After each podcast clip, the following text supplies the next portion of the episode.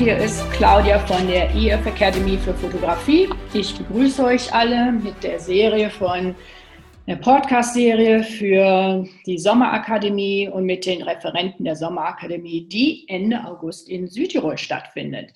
Da es bei der Sommerakademie vornehmlich darum geht, kreative Gedanken zu äh, produzieren und die fotografischen Denkblockaden zu durchbrechen und ähm, natürlich auch Impulse zu bekommen, freue ich mich ganz besonders, hier heute Rüdiger Schrader bei mir zu haben. Hallo Rüdiger. Hallo Claudia. Ähm, ich möchte gerne kurz den Rüdiger vorstellen. Und zwar, Rüdiger fotografiert schon seit Schülerzeiten professionell und hat dann äh, nach einem Rechtswissenschaftsstudium in die Fotobranche gewechselt und dort hauptberuflich gearbeitet und war dort in verschiedenen Funktionen bei verschiedenen Medien tätig. Und zwar war er Mitbegründer der Zeitschrift Gala. Er war Cheffotograf bei der DPA und hat in dieser Zeit das bekannte Bild des Horus Becker Hechts fotografiert.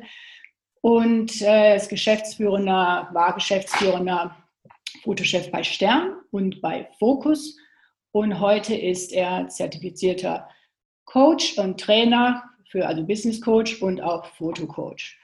So, und Rüdiger bezeichnet sich selbst als visuellen Denker, äh, Seelentaucher und unorthodoxen Ratgeber. Und das bringt mich auch gleich schon zur ersten Frage, denn als Coach vermittelst du ja dein Konzept visuell denken an Kreative oder an die, die ähm, mit Bildern arbeiten oder auch an Manager und warum visuell denken und welche Vorteile hat dieses Art zu denken oder diese Herangehensweise für Kreative, aber auch natürlich für alle anderen von uns. Ja, visuell denken heißt ganz einfach, geh, geh von einem Bild in deinem Kopf aus und nutze dies als Basis für deinen kreativen und kommunikativen Prozess. Es geht dabei um den fundamentalen Zusammenhang zwischen Sehen und Denken. Wer in Bildern denkt, kann so Sprachbilder entwickeln, wird besser verstanden, kann so schneller kommunizieren, kann so besser führen, auch sich selbst. Okay. Visuell Denken führt zu visueller Intelligenz und das ist immer die Basis für Kreativität und ja. Innovation. Und das ist vor allem für den Businessbereich wichtig. Ich, ich habe keine Ideen oder ich komme nicht auf Ideen, so absurd sie auch immer sein mögen. Das ist mein Hund wie absurd sie auch immer sein mögen, wenn sie nicht getrieben werden oder nicht gespeist werden von einem Bild, das ich im Kopf habe oder vielleicht sogar auch schon zu Papier gebracht habe.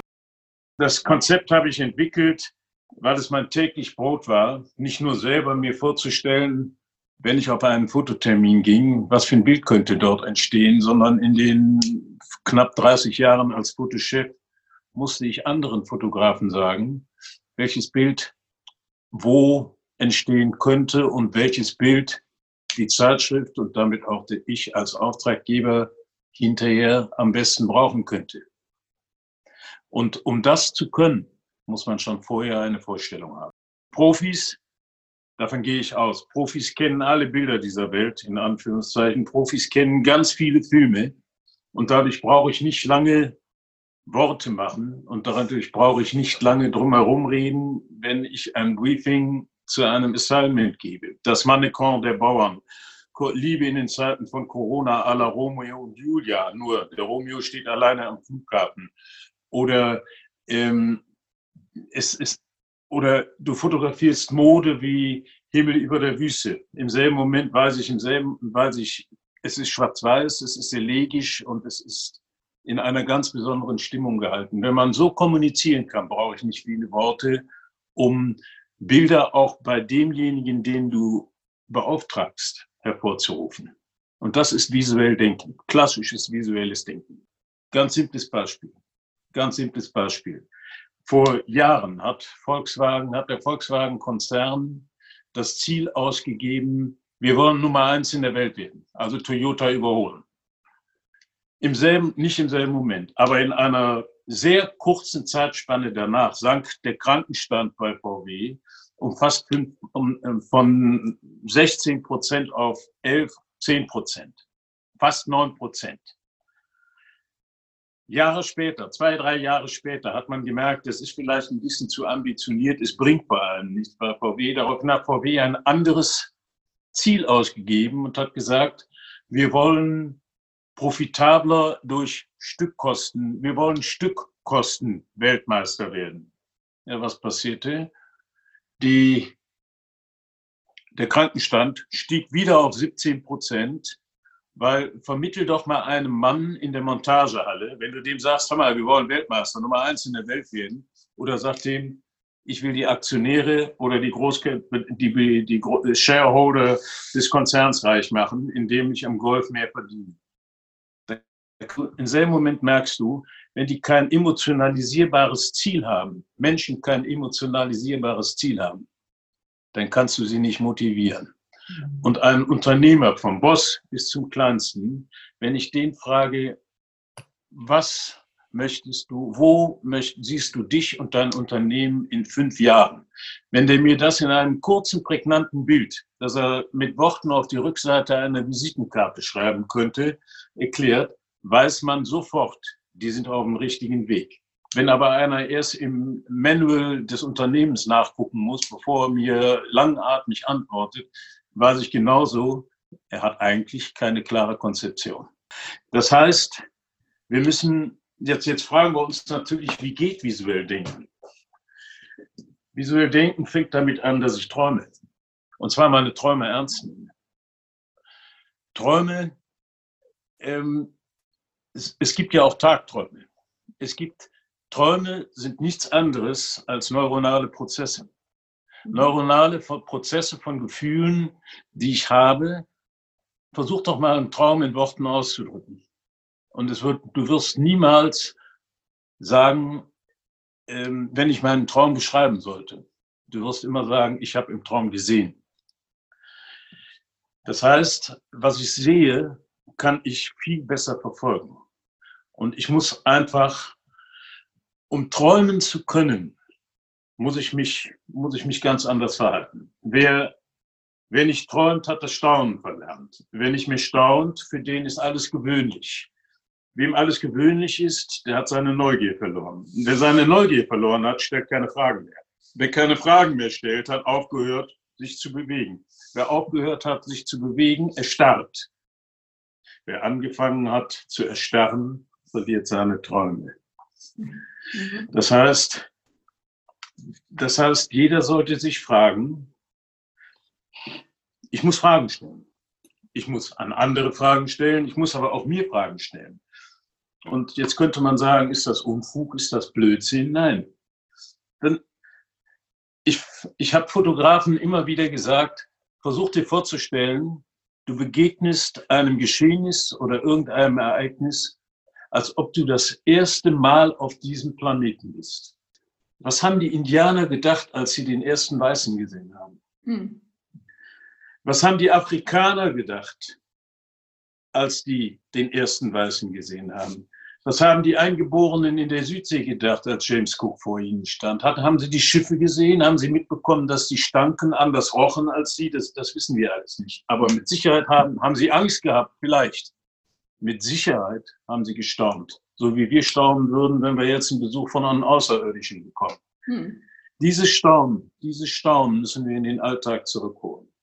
Hm. Mit diesen Fragen, mit diesen Fragen aus dem Alltag äh, haben wir die Möglichkeit, Veränderungen viel besser zu verstehen, haben wir aber auch die Möglichkeit, unsere Welt besser zu verstehen. Eine Frage, die ich an mich selbst richte, ist, ist das Leben, das ich jetzt lebe, ist es das, was ich immer wollte, als ich zehn Jahre alt war oder als ich 15 Jahre alt war? Oder kurbel ich jetzt nur mein Hamsterrad von Schulden, Pflichten und Verantwortung? Und jetzt kommen wir zu den Fotografen. Den Fotografen stelle ich dadurch immer die Frage, sag mal, warum fotografierst du? Was kommen denn dann für Antworten?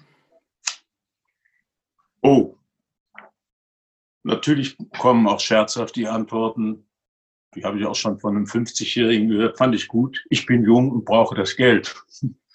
Im Kopf ist er noch jung. Ja, ja.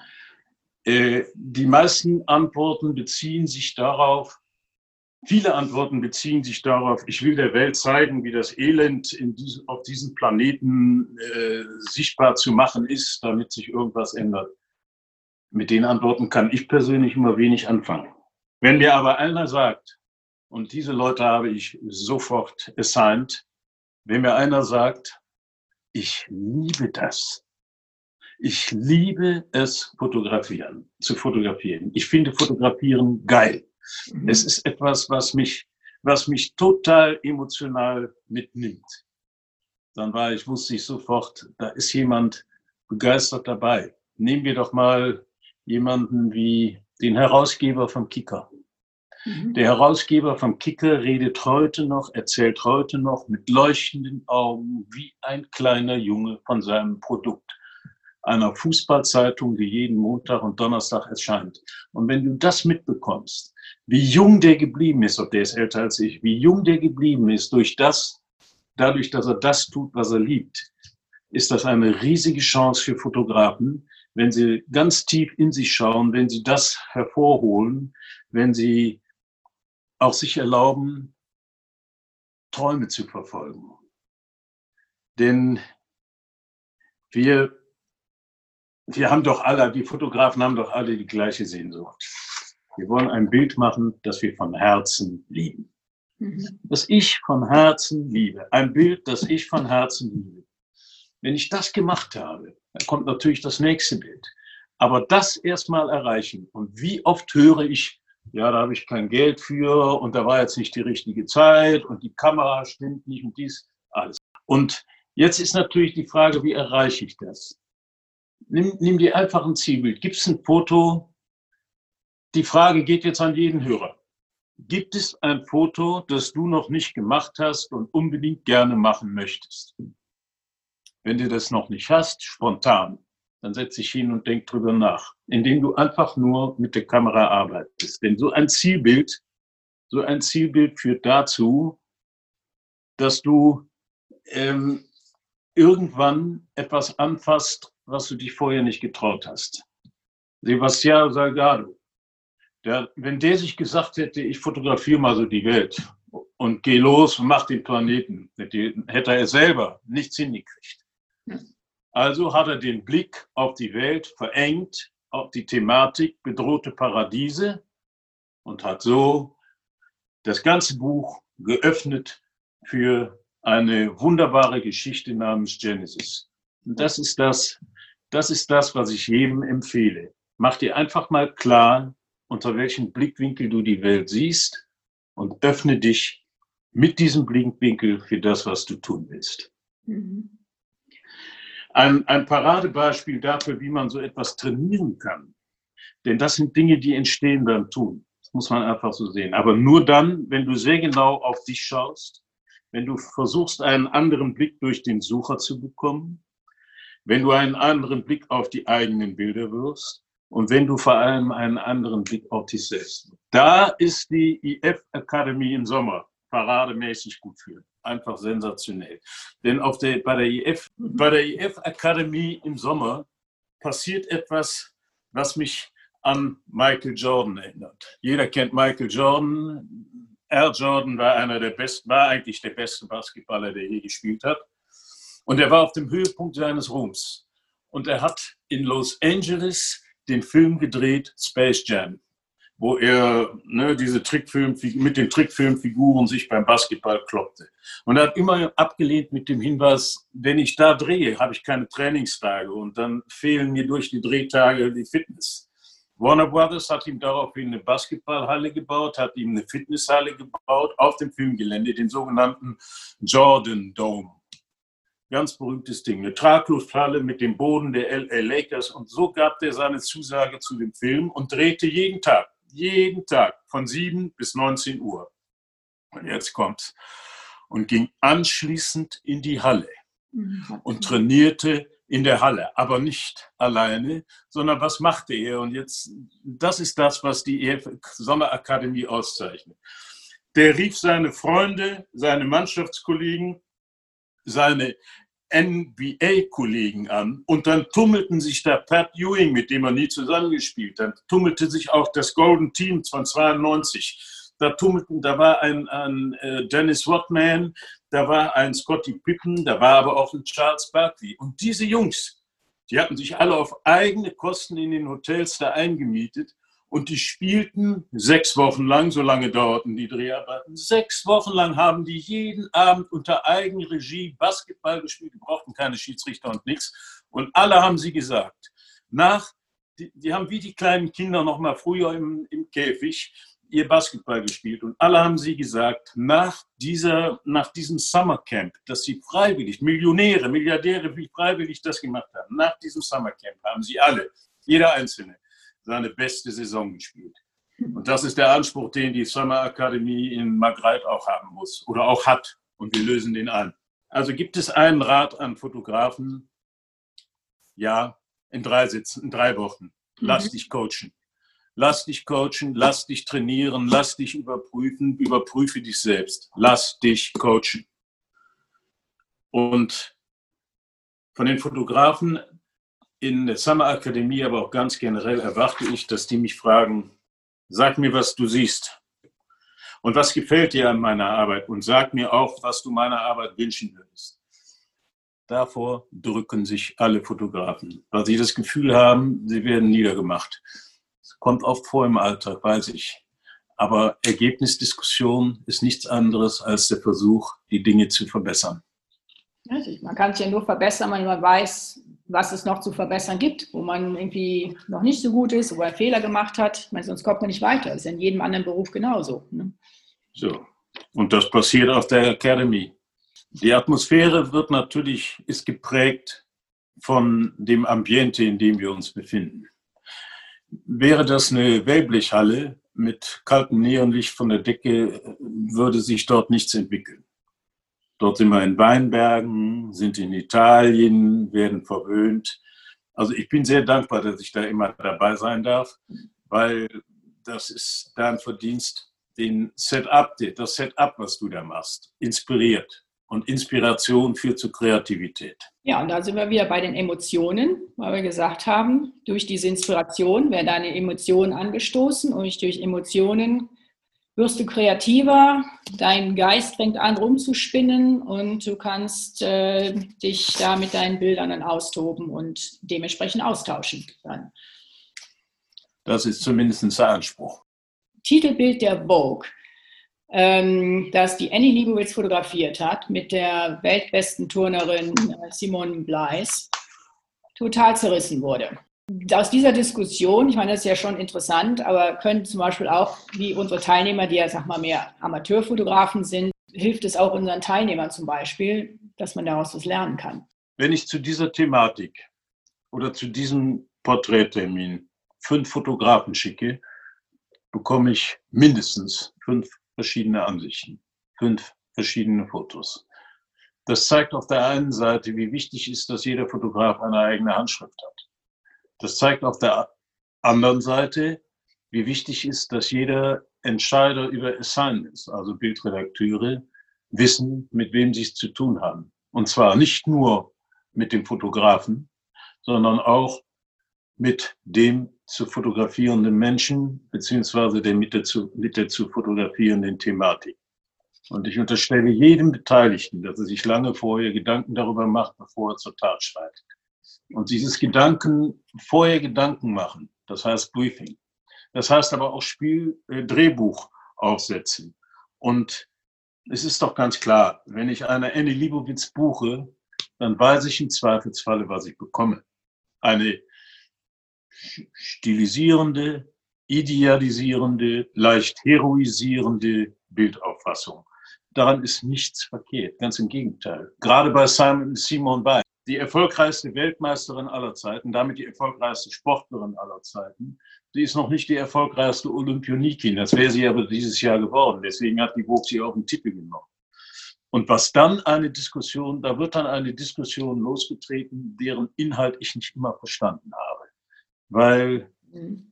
eins ist doch schon mal klar. Wenn jeder beansprucht, seine Sichtweise sei diejenige, die zu gelten hat, dann kann ich sagen, ja, ist es richtig, dass deine Sichtweise gilt, aber die jedes anderen bitte auch. Und Fotografie ist von Menschen gemacht und Menschen haben verschiedene Geschmäcker und das wiederum bedeutet, dass ähm, es gibt nicht den Blick auf einen Menschen, es gibt auch nicht den Blick auf ein Ereignis oder eine Begebenheit und Fotografie, tut mir leid, selbst wenn sie Fakten wiedergibt, Fotografie ist immer eine subjektive Angelegenheit. Mhm. Mhm. Und damit ist für mich, damit ist für mich die Diskussion auch schon ganz schnell beendet. Natürlich kann ich einen anderen Fotografen buchen als Anne Hilowitz. Mhm. Selbstverständlich. Aber die Vogue hat es nicht getan. Die Vogue hat den gebucht, hat sie gebucht. Ob sie jetzt nach welchen Kriterien sie einen anderen Fotografen oder Fotografin gebucht hätten, weiß ich nicht. Kann man, kann man drüber streiten. Es gab sogar jemanden, der das Kriterium aufwarf, eine farbige Sportlerin darf nur von einem farbigen Fotografen fotografiert werden. Ja. Tut mir leid, da, da, da, so weit gehe ich nicht mit. Mhm. Weil ich sage, wenn das ein Kriterium wird, dann wirft man ja auch Anne Libowitz ihre Hautfarbe vor. Nämlich, dass sie weiß ist. Das ist doch Quatsch. So weit wollen wir doch alle nicht gehen. Also, die Teilnehmer in Magreit können durch eine solche Diskussion lernen, dass sie einen eigenen Blick mhm. auf einen zu fotografierten Menschen einnehmen und diesen bitte auch vertreten. Glauben Sie, glaubt denn irgendjemand, dass wenn ich jetzt Anne Liebowitz frage, sag mal, angesichts der Diskussion, würdest du, das, würdest du sie vielleicht anders fotografieren? Dann wird ein, würde Anne Liebowitz antworten, ganz sicher kann man sie anders fotografieren und ganz sicher würde jeder andere sie möglicherweise anders fotografieren. Aber ich habe sie so fotografiert und würde es so genau wieder tun. Komma, weil. Und da kann sie dann ihre Begründung liefern. Aber du wirst von ihr nicht hören, angesichts der Diskussion revidiere ich meine Fotografie. Bestimmt nicht. Also es geht ja da eben auch darum, ähm, die Anregung ja auch, finde deinen eigenen Stil, deine eigene Stimme und deine eigene Art zu fotografieren. Und so ist das. Richtig. Genau wie auch Peter Lindbergh, der bekannte Fotograf, sagte. Er sagte, ein guter, richtig guter Fotograf läuft mit einer Haltung durch die Welt, mit der er 20, 30 Jahre fotografiert. Und das ist seine Haltung, mit der er an die, seine Fotografie herangeht. Selbstverständlich. Und niemand hat das zu kritisieren. Ja. Wir können höchstens sagen, das wirkt aus der Zeit gefallen. Wir können höchstens sagen, das gefällt mir. Oder wir können auch sagen, es gefällt mir nicht. Mhm. Aber ich kann nicht sagen, das geht nicht. Das, ist, das wird auf gar keinen Fall funktionieren. Niemals. Ja. Never ever. Ja, richtig. Never ever. Wie, wie wir Fotografen ja auch überhaupt umdenken müssen. Wir sind, wir sind Marktteilnehmer und als solche sind wir Pioniere eines Wirtschaftszweiges gewesen, der jetzt in der digitalen Welt zunehmend an Bedeutung gewinnt. Ähm, dadurch sind wir diese Dinosaurier dieses Bereichs geworden und befinden uns jetzt im Stadium der gefressenen Revolutionskinder. Und ich rede von der sogenannten Subskriptionsökonomie. Schon mal gehört? Mhm. Der Kernsatz der Subskriptionsökonomie bedeutet nichts anderes als Nutzen statt Besitzen. Unsere Bilder wurden immer nur genutzt. Kein Mensch wollte unsere Bilder besitzen. Immer nur genutzt. Und wir Fotografen haben deswegen auch immer nur auf die Nutzung der Bilder gezielt, was wiederum dazu führt, dass wir uns extrem kommerzialisiert haben in unserer Sichtweise. Nur jetzt ist es so, dass wir aus der Nutzung unserer Bilder keinen Gewinn, keinen materiellen Gewinn mehr ziehen. Hm. Also müssen wir umdenken. Wir müssen umdenken, wir müssen zum Bilderbesitz anregen. Und das ist die große Chance, also eine andere Teilnahme auf dem Kunstmarkt erwirken. Das ist die große Chance für Geschäftsberichte, für Kunst, für Porträts von Menschen, Menschen, die ein Bild von sich haben wollen, Unternehmen, die ein bestimmtes Unternehmensporträt haben wollen oder ihren Geschäftsbericht. Da müssen wir einfach Ideen bringen. Das ist jetzt mal ein Vorschlag oder eine Denkmöglichkeit für die professionellen Fotografen unter uns. Jetzt greifen wir noch ganz kurz drauf zurück auf den Workshop, den du eben bei der Sommerakademie gibst, nämlich das ist ein Schwarz-Weiß-Workshop, Black and White Photography da steckt ja auch eine Haltung hinter, wenn man schwarz-weiß fotografiert. Und ähm, was begeistert dich so an der Schwarz-Weiß-Fotografie? Im Schwarz-Weiß-Workshop lernst du umdenken, neu denken, anders denken. Und du lernst, dass es kein Entweder-Oder gibt, sondern nur ein sowohl als auch. Und was du vor allem lernst, die Grundprinzipien der Fotografie. Diese nenne ich dann. Aber die Grundprinzipien der Fotografie, darauf wirst du, du wirst restlos entkleidet von dem, was du über Fotografie denkst, fühlst, meinst. Du stehst nackt vor deinen Bildern, weil du zurückgeführt wirst auf die Grundprinzipien. Ich sage nur L und L. Daran lasse ich mich gerne erinnern. L und L. Wenn du dir das merkst, dann weißt du, was in meinem Workshop äh, passieren wird. L und L. L und L. Das okay. ist jetzt eine Abkürzung für die beiden Worte, die dann fallen. Wir, wir wissen, dass du und ich uns mächtig schon auf die Sommerakademie Margreit freuen und auf die Teilnehmer. Viele Stammkunden, die kommen, auf die wir uns freuen und die wiedersehen. Und ja, wer sonst noch interessiert ist, kann sich erkundigen bei if-academy.net. Und ja, wir freuen uns auf euch und ganz, ganz herzlichen Dank an Rüdiger Schrader für das Gespräch. Sehr gerne. Die super Einsichten und Impulse, die wir hier schon bekommen haben und von denen wird es noch massig mehr geben bei der Sommerakademie in Magreit. Vielen Dank und bis zum nächsten Podcast. Danke. Ciao. Servus.